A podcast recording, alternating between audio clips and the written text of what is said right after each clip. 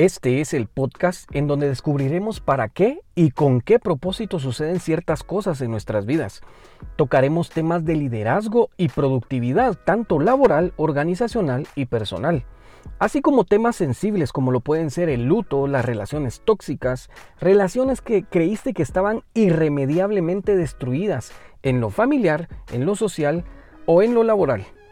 Pero sobre todo te daré una oportunidad al final de este episodio, algo que no puedes comprar con todo el dinero del mundo, algo tan caro que solo gratis lo podrás recibir.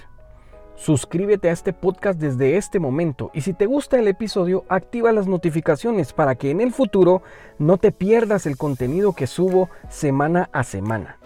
Recuerda, mientras más luz hay en tu interior, menos espacio habrá para la oscuridad.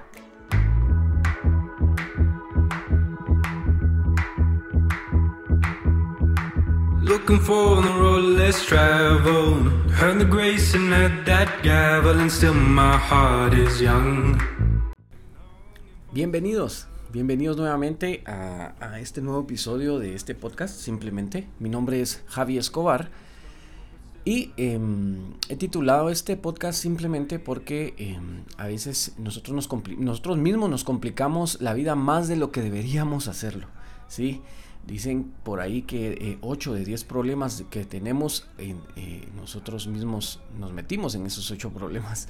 Entonces he tratado durante, durante este, ¿qué? Casi dos años y medio que tengo este podcast, he intentado eh, compartirles tips, consejos eh, eh, eh, o tácticas o estrategias que he utilizado en mi vida y que he aprendido en libros y he puesto luego en práctica para que ustedes puedan tener una, mm, una mejor relación consigo mismos. ¿De acuerdo? Mi nombre es Javi Escobar. Te invito a que puedas seguirme en redes sociales. Búscame como Javi es Coach en TikTok y en Instagram. Y búscame en Facebook en LinkedIn y en Google Business como Javi Escobar. Muy bien, vamos a empezar con este episodio al cual he titulado Lo que no me enseñaron en la universidad. Hoy te voy a eh, eh, pasar a lo que yo creo y, en base a mi experiencia me hubiera gustado aprender en la universidad y no me enseñaron. ¿Y por qué? Y tú, me estarás preguntando por qué, Javi. Eh, pues te voy a hoy hoy vas a abrir tu mente un poquito más. Hoy vas a tener, hoy vas a ser eh, después de este podcast, después de escuchar este podcast, vas a ser una persona de con tu mente más abierta, ¿de acuerdo? Es que es así y, y lo que sucede es de que nosotros todos estamos, al menos en Latinoamérica, estamos programados de la misma manera. Estamos programados para que cuando terminemos de estudiar eh, Ojo, cosa que yo no estoy de acuerdo, eh, no deberíamos de, dejar de estudiar nunca, no deberíamos de dejar de aprender nunca. Pero cuando la sociedad nos dice, bueno, estás preparado para trabajar, eh, este sistema de enseñanza que tenemos en Latinoamérica nos, y, yo sé que en muchas partes del mundo, no solo en Latinoamérica, nos em, entrena para ir a trabajar a una empresa en lugar de enseñarnos que nosotros podemos ser esos empresarios y poder dar empleo. Y de esos temas son los que te quiero hablar hoy. Porque en realidad todos en la escuela, en el colegio o donde hayas estudiado, nos enseñaron números, nos enseñaron las palabras y cómo usarlas, nos enseñaron geografía, nos enseñaron todo esto potencializado, que viene siendo lo mismo al final, para que podamos ser unos buenos empleados. ¿Sí? Yo no, si tú eres empleado, yo no, te estoy, yo no estoy en contra de ti, ¿de acuerdo? Porque todos estamos aquí con un propósito. Yo fui empleado mucho tiempo de mi vida, soy emprendedor actualmente, buscando ser empresario en algún momento. ¿sí? Trabajo por mi cuenta, yo doy asesorías a empresas en temas de, de cultura organizacional, de coaching de equipos eh, y pues hago este podcast, doy consejerías personales y sesiones de coaching personales a personas que lo necesitan. Si quieres saber más de esto, puedes ir a mis redes sociales, consultarme o ver lo que he trabajado en mis redes sociales. Ok, dicho esto, quiero pasar al primer punto. Ojo, con estos puntos nos vamos a ir topando con que cada punto tiene subtemas o la mayoría de estos tiene subtemas. Y si tú eres de las personas que apunta, te aconsejo que lleves, que lleves un orden de lo que te voy a decir a continuación. Y si eres de las personas que no apunta y me dices, Javi, puedo escuchar este podcast cuando yo quiera, te aconsejo que puedas apuntar. El ejercicio de, de de transcribir o de, por, perdón, de, pasar a, nuestro puño eh, lo que estamos escuchando hace que nuestra retentiva trabaje de una mejor manera. ¿Sí? Muy bien, número uno es el mindfulness. Y sí, el mindfulness tiene mucho que ver con la meditación, pero una meditación objetiva, una meditación eh, redirigida a algo en especial. ¿Y qué es, es ese algo especial? Te cuento, ¿sí? El mindfulness es la capacidad de prestar atención de manera consciente a la experiencia del momento presente, ¿sí? A lo que estamos viviendo hoy, con interés, curiosidad y aceptación. ¿Sí? Yo sé que ahorita estamos en pleno, en pleno conflicto por parte de Rusia con la invasión a Ucrania. Y, es difícil aceptar esa realidad. Y es difícil, eh, eh, eh, en, mi, en, mi, en, mi, caso, yo no soy una persona que vea noticias mucho, ¿sí? Pero sí me mantengo informado porque al final la mayoría de noticias son negativas. Nuestros medios de comunicación, no solo digo los de mi país, sino que mundialmente son amarillistas. O sea, te transmiten lo que más vende, lo que más lo que más le genera al canal que emite este noticiero, lo que más le genera ingresos por medio de publicidad, por ejemplo. Entonces, el significado del mindfulness es atención plena o conciencia plena. Sí, es una práctica basada en la meditación, que consiste en entrenar la atención. Ojo con esto, consiste en entrenar la atención para ser consciente del presente. ¿Sí? Ok, ¿qué es ¿Qué significa ser consciente del presente? Yo sé que lo que te voy a decir a continuación nos ha pasado a todos, ¿sí? Entramos en una rutina semanal en la que de lunes a viernes salimos a las cinco y media de la mañana o, después o, mucho antes. Tomamos una ruta hacia la oficina, trabajamos, tenemos igual dentro de la oficina una rutina, etcétera, volvemos a casa. ¿Qué sucede un fin de semana que sales con tu familia de paseo y van a un lugar en donde el trayecto tiene mucho que ver con el trayecto que tomas de lunes a viernes? Lo que sucede es que muchas veces nosotros tomamos ese trayecto a la oficina y nuestra familia o nuestros amigos nos dicen ¿a dónde vas? Y, nosotros, es cierto, no voy para la oficina y luego tomas el rumbo que tenías, que tenías eh, eh, eh, al inicio. Esto es andar en automático, esto es no ser consciente del presente. ¿Sí? Como ya automatizamos el ejercicio de trasladarnos de punto A a punto B, nuestro cerebro no va a perder el tiempo en, en, estar conscientes del, presente. ¿Sí? Nuestro cerebro trabaja de esa manera. ¿De acuerdo? Entonces nosotros tenemos que acostumbrar a nuestro cerebro a, a, estar consciente del presente, a crear ese nuevo hábito. ¿sí?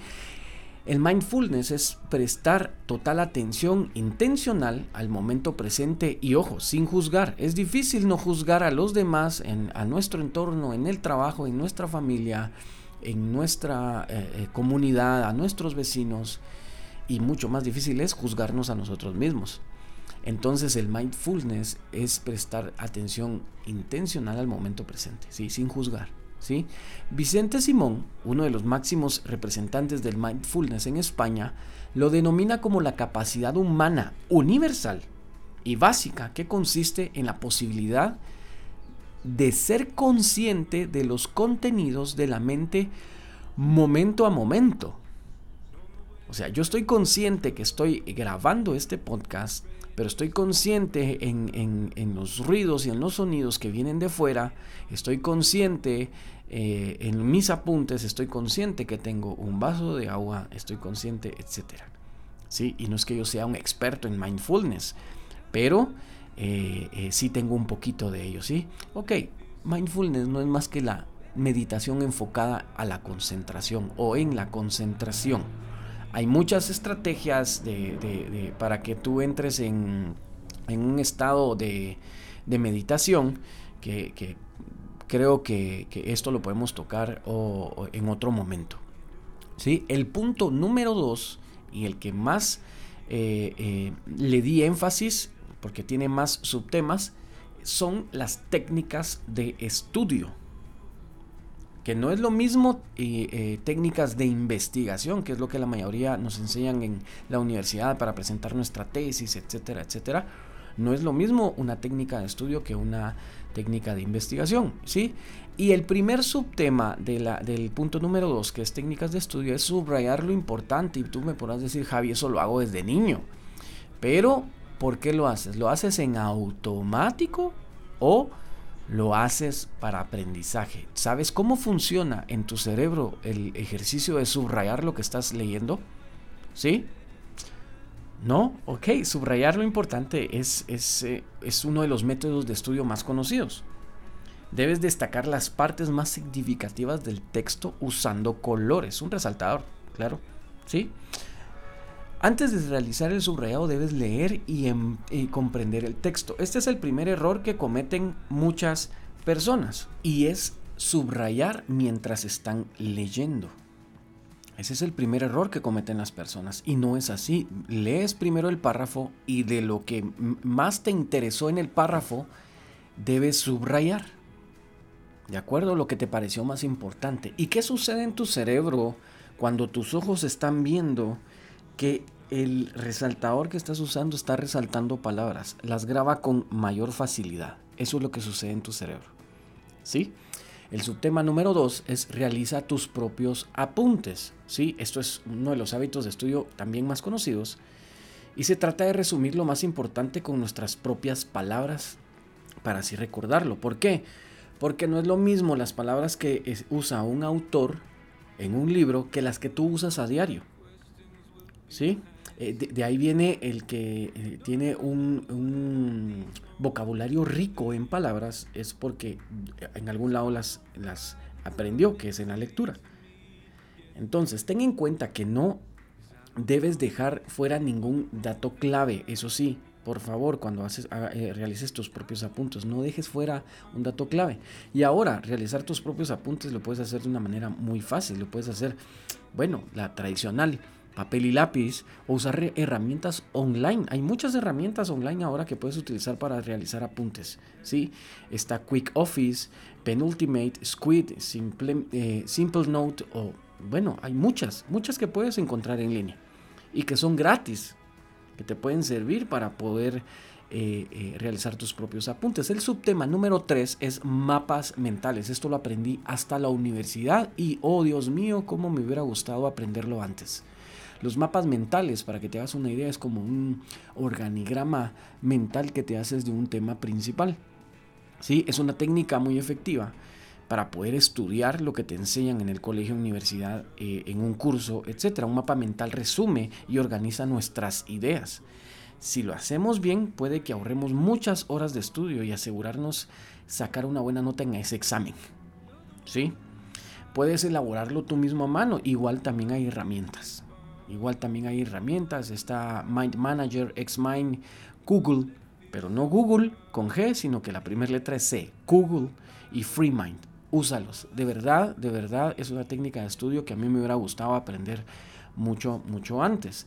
El cuarto subtema, el cuarto subtema son fichas de estudio. Y tú me vas a decir, Javier, Javi, de las primeras tres, dos ya me las sabía, tres ya me las sabía. Sí, pero tal vez no sabías cómo utilizarlos.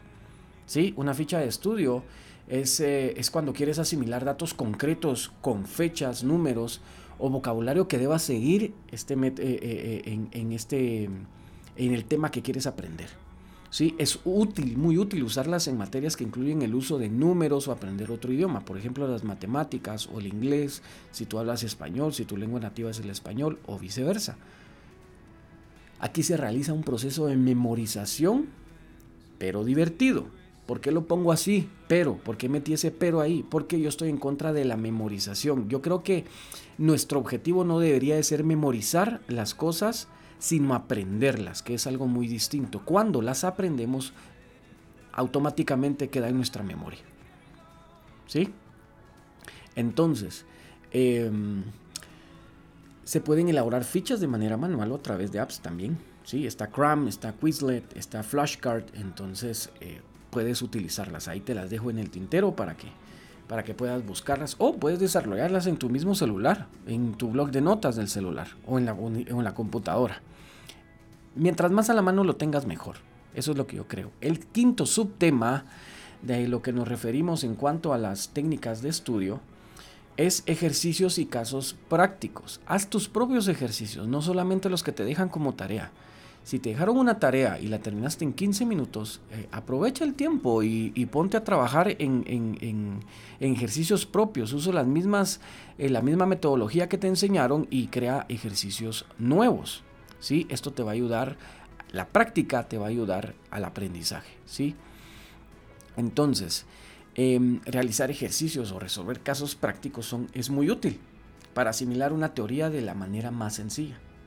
Sí, es más de lo que te, estaba diciendo.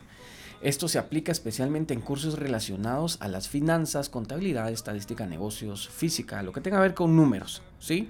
Y todas aquellas que muestren problemas eh, para resolver, ¿sí? El subtema número 6 es tests. Realiza test eventualmente para ver cuál es tu medida de aprendizaje de cierto tema. Sí, realizar test todos los días previos al día del examen es una excelente manera de repasar y prepararse para el gran día. Aquí podemos aprobar en qué área estamos bien y en cuáles nos falta aprender. También podemos compartir test con nuestros compañeros, hacerlo en grupo y discutir detalles que nos hacen falta o detalles que les hacen falta a nuestros compañeros o cosas que hemos omitido. Número 7, subtema número 7, brainstorming. Yo sé que has escuchado este término, pero posiblemente no lo has entendido o posiblemente hace mucho tiempo que no oías de brainstorming. Y sí, y brainstorming es hacer una reunión con los involucrados, ya sea en tu trabajo o, en, la o tus compañeros de estudio, y realizar una lluvia de ideas sobre un tema determinado. Una lluvia de ideas. Brainstorming no es, no es la traducción exacta, pero a esto se refiere. Es una lluvia de ideas de un tema determinado. ¿Sí? Es uno de los estudios más útiles hasta el día de hoy. ¿Sí? Eh, eh, ¿Por qué? Porque se realiza en trabajo en grupo.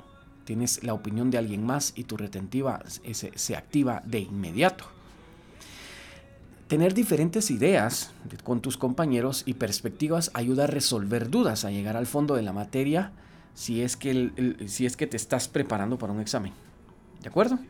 Esta técnica es muy recomendable. Muy, muy, muy recomendable. Subtema número 8. Reglas mnemotécnicas, perdón. Me ha costado esta palabra, pero la escribí varias veces y creo que ya la tengo, ya la estoy dominando. Reglas mnemotécnicas. Si deseas memorizar listas y conjuntos de técnicas, te gustará esta regla. Solo tienes que asociar conceptos con otros que te sean más familiares. ¿sí? Por ejemplo, la palabra chon, te lo voy a deletrear, C-H-O-N, se usa para recordar los siguientes elementos de la tabla periódica: carbono, hidrógeno, oxígeno y nitrógeno. ¿Sí? ¿Cómo he usado yo esta regla en mi vida? Asociando situaciones. Oh, te voy a dar un ejemplo. Yo sé que has visto estas personas que se meten a los torneos de memoria, de memorizar números, palabras, etcétera, y usan esta técnica de asociación. ¿Sí? Por ejemplo, ¿cómo memoriza una persona de estas un número de 29 dígitos? Bueno, primero que nada lo separa. Lo separa, lo separa por grupos de 4 o 5, que sea más fácil recordar, que y le va a dar un significado, un número por ejemplo, primer grupo, y, mentalmente le va a poner a esos primeros cuatro o seis números, le va a poner un número uno, y entonces su, mente va a entender que ese es el primer grupo de lo que está queriendo memorizar. Luego esos cuatro números lo relaciona con algo. Puede ser una fecha de cumpleaños, puede ser una fecha importante para esta persona. Y de la misma manera lo he aplicado yo. Como recuerdo números, como recuerdo direcciones, asociándolas con otras cosas. ¿Sí? Número 9. Subtema número 9 es organizar el estudio. ¿Sí? Puedes usar esta técnica para aprender a estudiar mejor y desarrollar un, eh, desarrollar un calendario. ¿sí? Toma en cuenta tus objetivos y el tiempo que tienes disponible para ellos. Puedes programarlo en tu propio celular, enlazarlo, enlazarlo con Google Calendar, con alertas o simplemente elaborarlo a mano. ¿Sí? Es muy sencillo, muy práctico, pero muy poderoso. Número 10, tema número 10, métodos basados en imágenes. Aquí va muy de la mano con el, con el número 8, que son las reglas mnemotécnicas, porque vas a relacionar eh, las, lo que estás aprendiendo con imágenes. El método para memorizar con dibujos consiste en utilizar tus propios dibujos para representar de forma visual tus ideas, o sea, de lo que estás aprendiendo. Las imágenes que tú creas deben ser incorporadas con imágenes mentales que guiarán el recuerdo ¿sí? de los elementos eh, que, que, se expresa o que quieres expresar. ¿sí? La representación figurada. ¿A qué se refiere esto? Pues son ideas concretas. El corazón representa dibujándolo esquemáticamente. La relación semántica para ideas abstractas. Debe, eh, defensa se puede representar con un escudo. La semejanza lingüística. Taza de, eh, la taza con S representa dibujando una taza donde te sirves tu café. Por ejemplo, estás, es eh, una taza de interés y estás estudiando administración o estás estudiando auditoría y la tasa de interés tal y tal y tu apunte puede ser una pequeña tasa con un porcentaje y un número, un signo de porcentaje y un número. Y ahí ya eh, encerraste con tres dibujos o tres símbolos algo que quieres aprender. ¿Sí? La relación con asociación libre o espontánea. Ojo con esta, que es la, más, la, que más eh, eh, va a explicar este punto. ¿sí? Perú, el país, Perú, se puede representar dibujando la ciudadela de Machu Picchu. Entonces cuando tú dibujas esa ciudadela, vas a saber que estás hablando de Perú. A veces es más sencillo asociar conceptos con imágenes o dibujos. Si se te hace más fácil, eh, pues puedes hacerlo. ¿Sí? Puedes incorporarlo a tus hábitos de estudio. ¿De acuerdo? Tú dirás, no, me toma mucho tiempo, no soy bueno dibujando, pero es que no tienes que ser bueno dibujando, tienes que nada más entender lo que dibujaste. Es para ti. ¿Sí? Ok, y el subtema número 11 y el último del segundo punto que era las técnicas de estudio, cosas que quiero aprender, que me hubiera gustado aprender en la universidad, es el subtema número 11. Creo, crea foros online para preparar el examen. ¿Qué es esto? Júntate con tus amigos. Eh, haz un examen, crea un examen tú, tú mismo, de las cosas que crees que puedan venir en el examen, subrayen, trabajen juntos, escuchen la opinión de los demás.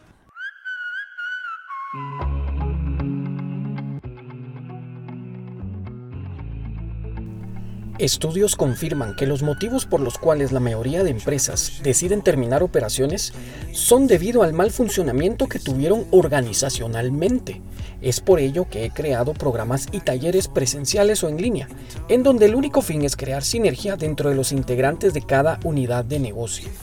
Si la situación te está empujando a pensar en cerrar operaciones, no lo hagas aún. Contáctame por esta vía o por mis redes sociales y evaluemos juntos la mejor de las salidas. Recuerda que un equipo unido y enfocado impulsa exponencialmente a una organización. Paso al punto número 3 del listado principal de las cosas que me hubiera, o los cursos que me hubiera gustado recibir en la universidad. El, tema del día de hoy, el tema de este podcast se llama Lo que no me enseñaron en la universidad. ¿sí? Y el número 3 es la oratoria. Uy, Em, yo siempre fui fácil de palabra, pero yo conozco muchas personas que tiemblan a la hora que les dicen o saben que van a hablar frente a más personas o que van a hablar en público. ¿sí? La oratoria es la capacidad de hablar frente a muchas personas con la finalidad de persuadir o conmover a este público, a, a, estas, a estas personas. ¿sí? Entonces, esto me hubiera encantado que lo enseñaran en la universidad porque no me dejarás mentir, cuando nos tocaba hacer una presentación en la universidad, habían personas que ni siquiera hablaban. Él decía, yo te ayudo con lo técnico, yo te ayudo con las fichas, etcétera, pero yo no paso a hablar. ¿sí? Si todos hubiéramos recibido un curso de oratoria, se nos sería más fácil incluso, incluso expresar nuestras ideas, proponer eh, estas mismas ideas en el trabajo, eh, en la universidad, en nuestro grupo de estudio. La número cuatro es nutrición básica. Pues a mí me, estoy leyendo un libro de Anthony Robbins en donde se tomó la molestia a él de em, dedicarle una, un párrafo al tema de la alimentación. Y en este libro él da varios ejemplos del por qué nuestra alimentación actual es la incorrecta. ¿sí? Y te voy a, te voy a eh, compartir la que más me voló la cabeza y que es la carne. ¿Sí? Nuestro cuerpo al momento de perder la vida inmediatamente entra en un proceso de descomposición, el cual está encargado o del cual se encargan las bacterias y las bacterias se empiezan a reproducir increíblemente rápido. ¿Y qué es lo que pasa cuando te comes esa hamburguesa que, que, te encanta tanto? Estás comiendo muchas bacterias, aunque la, eh, aunque la pasen en el fuego, aunque la hacen, aunque, etcétera. Estás comiendo bacterias, estás comiendo un cadáver. Perdón que use este, este, este, este, mm, este ejemplo porque yo sé que lo has escuchado mucho de las personas que son veganas, lo has escuchado mucho de las personas que son vegetarianas no tengo nada en contra de ellos. Incluso yo estoy eh, tratando de corregir mi alimentación para, poder tener un, rendimiento óptimo, tanto mental como corporal.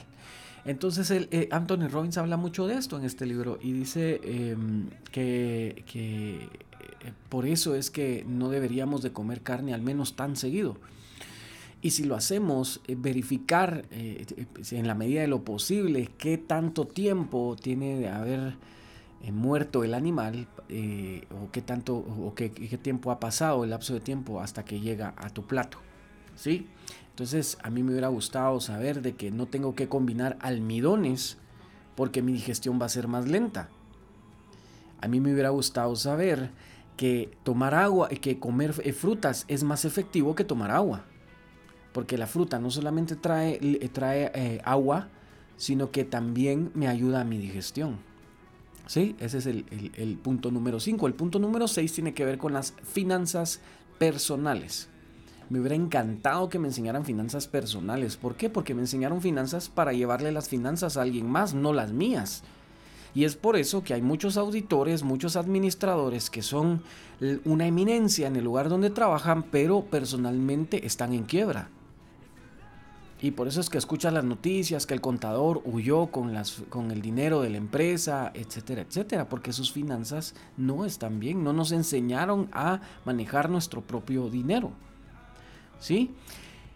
Aquí tengo varios subtemas y voy a empezar por el primero, es eh, ingresos versus gastos. ¿Sí? Hay muchas personas, tú podrás decir soy pobre, pero es que en realidad no eres pobre, lo que sucede es de que tus gastos son más altos que tus ingresos o son iguales que tus ingresos. No puedes comprar una casa. Yo conozco mucha gente que ha comprado casa que no puede pagar o el vehículo que no puede pagar. Y está más estresado en la vida pagando ese vehículo que disfrutándoselo. Y yo creo que toda en la vida es proceso. Si esta es una manera de aprendizaje para que podamos crecer, ¿sí? Debes de saber que tus ingresos tienen que ser por lo menos un 40% más grandes que tus gastos. ¿sí? Subtema número dos, el ahorro. Tienes que aprender a ahorrar. Eh, yo, si tú me sigues desde hace, desde hace tiempo, sabrás de que no soy como muy partidario de ahorrar, sino de invertir.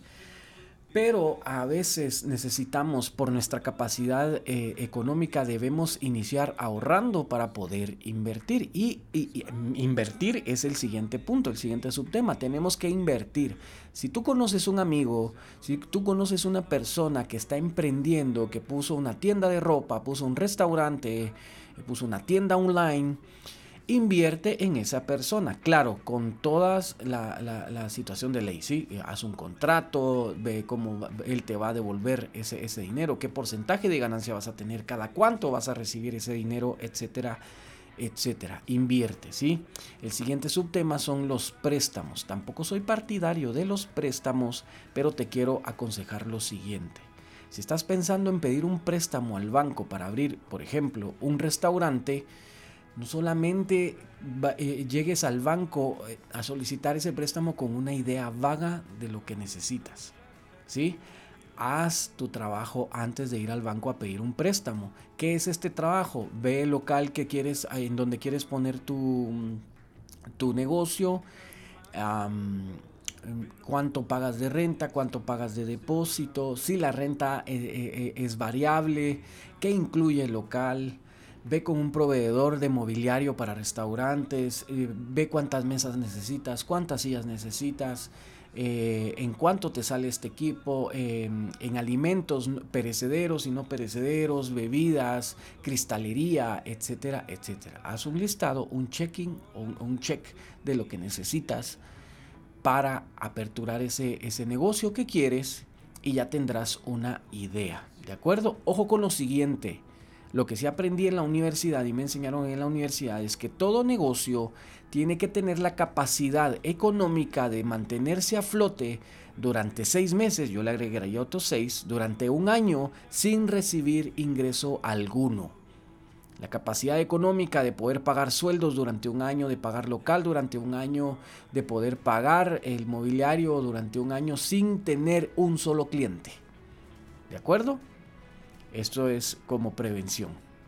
El siguiente subtema, tarjetas de crédito, van por ahí por lo de los préstamos, pero me hubiera gustado que me enseñaran a usar mi primer tarjeta de crédito por la cual tuve una deuda que no supe por, no supe manejar esa tarjeta de crédito. ¿Sí? Y manejar una tarjeta de crédito es tan sencillo como pagar lo que consumes. ¿Por qué? Porque estas empresas que manejan tarjetas de crédito lo que desean lo que anhelan es que tú te atrases en tus pagos para que se genere eh, eh, una mora, para que se genere un cobro por eh, manejo de cuenta, etcétera, etcétera. ¿Qué pasa si tú eres de las personas que paga únicamente o, hace únicamente ese pago mínimo que llega cada vez que hace corte la tarjeta? Lo único que estás haciendo es alimentar al banco o a la casa de crédito. Eso es lo único que estás haciendo. No estás bajando tu deuda en lo más mínimo. ¿De acuerdo? Si tú gastaste 300 dólares en un televisor y hace corte la tarjeta y esos 300 dólares te generan un pago mínimo de 8 o 12 dólares, lo que estás pagando en esos 12 dólares es manejo de cuenta, interés, eh, seguros, etcétera, etcétera de la tarjeta. Y esos 300 dólares se van a seguir, van a seguir en tu cuenta. Entonces el, tip aquí es pagar lo que consumes. Si pagaste ese televisor de 300 dólares con la tarjeta, cuando haga corte la tarjeta y te llegue tu desplegado, pago mínimo, saldo total, no, mire, normalmente los estados de cuenta que te llegan te ponen en, rojo el saldo mínimo o en un color especial. Es por eso, porque ellos lo que quieren es que pagues ese saldo mínimo y que se dejes el saldo eh, en la tarjeta. Lo que tienes que pagar es el saldo total de tu tarjeta. ¿De acuerdo? Luego el siguiente subtema del punto principal que es finanzas personales es los seguros, tanto de vida, vehicular, médico, seguro de casa o de retiro. Sí, empieza a ahorrar para tu retiro. Este no es un, este no es un, esta es otra manera de, de ahorrar, sí, para cuando ya, eh, bueno, quieres disfrutar, quieres dejar de trabajar, quieres retirarte y, y, lo podrás hacer de una manera más cómoda si si contratas un seguro de retiro. El punto número 7. Desarrollo emprendedor. Este también me hubiera gustado mucho porque em, eh, duele. Actualmente si no recibes un curso de emprendimiento antes de emprender, duele mucho emprender. Eh, aprendes cayéndote, estás más en el suelo que, de pie, pero aprendes mucho eh, con dolor, acompañado de dolor. Y si me hubieran enseñado este, este, este tema, este curso en la universidad, uy, y aquí en este tumo de desarrollo, este punto de desarrollo emprendedor va de la mano de finanzas personales, de, liderazgo autoestima, nutrición básica, eh, oratoria, liderazgo autoestima es lo que vamos a hablar a continuación. El punto número, em, perdón, este es el número 7, ¿sí? Eh, liderazgo y autoestima. Bueno, todos somos líderes, pero algunos lo desarrollamos más que otras personas. algunos no les gusta ser líder, pero sí lo son en cierto eh, sector de su vida. Pero sin autoestima no hay liderazgo. ¿Sí? Yo, yo tengo muchos clientes con los que trabajo temas de autoestima.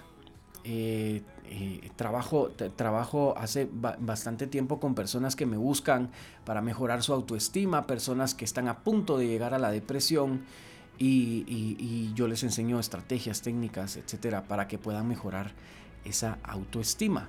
Punto número 8. Ojo, esto, esto es lo principal. Eh, todo lo que me escuchaste es para llegar a este punto. ¿Sí? inteligencia emocional. Ya sé que está muy quemado este término, ya lo habías escuchado con otro término que es equilibrio emocional, pero quiero que tal vez con esta explicación que voy a dar a continuación tú le das otro enfoque, ¿sí? Siempre hemos oído decir que el coeficiente intelectual, el IQ, es un buen indicador para saber si tendré éxito o no en la vida o si tendrás éxito o no en la vida, ¿sí? La puntuación del test es la inteligencia, ¿sí? Podría establecer una relación fuerte en el desempeño académico y el éxito personal. Esto no es incorrecto, ¿sí? Pero nos ofrece una imagen sesgada e incompleta de nuestra realidad. Porque estoy seguro que muchos de los que están escuchando este, este, este podcast, este episodio, ni siquiera se han hecho esa prueba de, IQ. Entonces, ¿qué, es esto? Entonces, o sea, que esto va a decir si soy exitoso y qué tal si saco una puntuación baja. Afecta mi autoestima, afecta mi liderazgo, afecta mi desarrollo emprendedor. De hecho, los investigadores y, las corporaciones empezaron a, detectar hace unos cuantos años que las capacidades y habilidades necesarias para tener éxito en la vida eran otras que iban más allá que el uso de la lógica y la racionalidad. Y estas capacidades eran evaluables mediante un test de inteligencia. Perdón, no eran evaluables durante un test de, de inteligencia.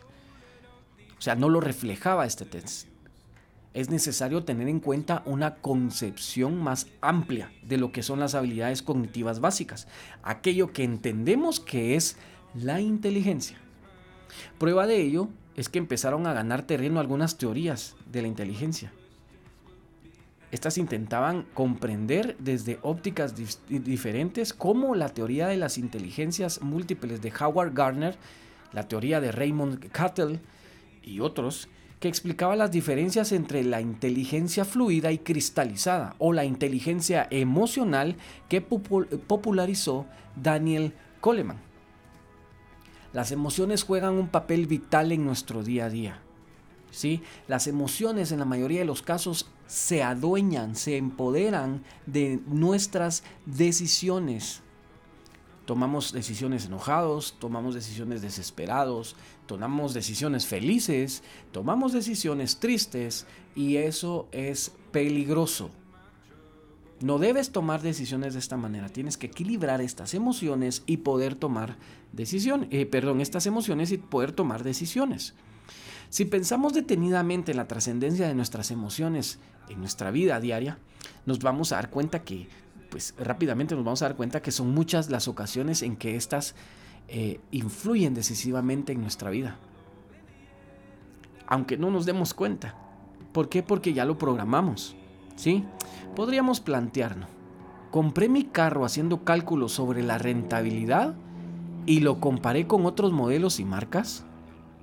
Elegí a mi pareja porque era objetivamente la mejor opción ¿Es mi empleo el que me ofrece el mejor salario? Te pone los pies sobre la tierra hacerte estas preguntas, ¿sí o no? Gran parte de nuestras decisiones son influenciadas en mayor o menor grado por nuestras emociones. Muy bien, hemos llegado al final. Espero que haya sido productivo para ti como lo fue para mí. Así que te veo eh, eh, eh, nos vemos la siguiente semana. recuerda, activa la campanita, suscríbete a este podcast en cualquier plataforma en la que la estés escuchando. Mi nombre es Javi Escobar. Nos vemos pronto. Llegamos al final de este episodio, pero no quiero terminar sin hacerte la invitación a que busques de Dios. Ese es el mejor consejo que puedo darte. Buscar a Dios te hace mejor persona. Sígueme en Facebook y en LinkedIn como Javi Escobar y arroba Javi Coach en Instagram y en TikTok. Sí, en TikTok. No te pierdas el nuevo episodio la semana próxima. Estoy seguro que será edificante tanto para ti como para mí.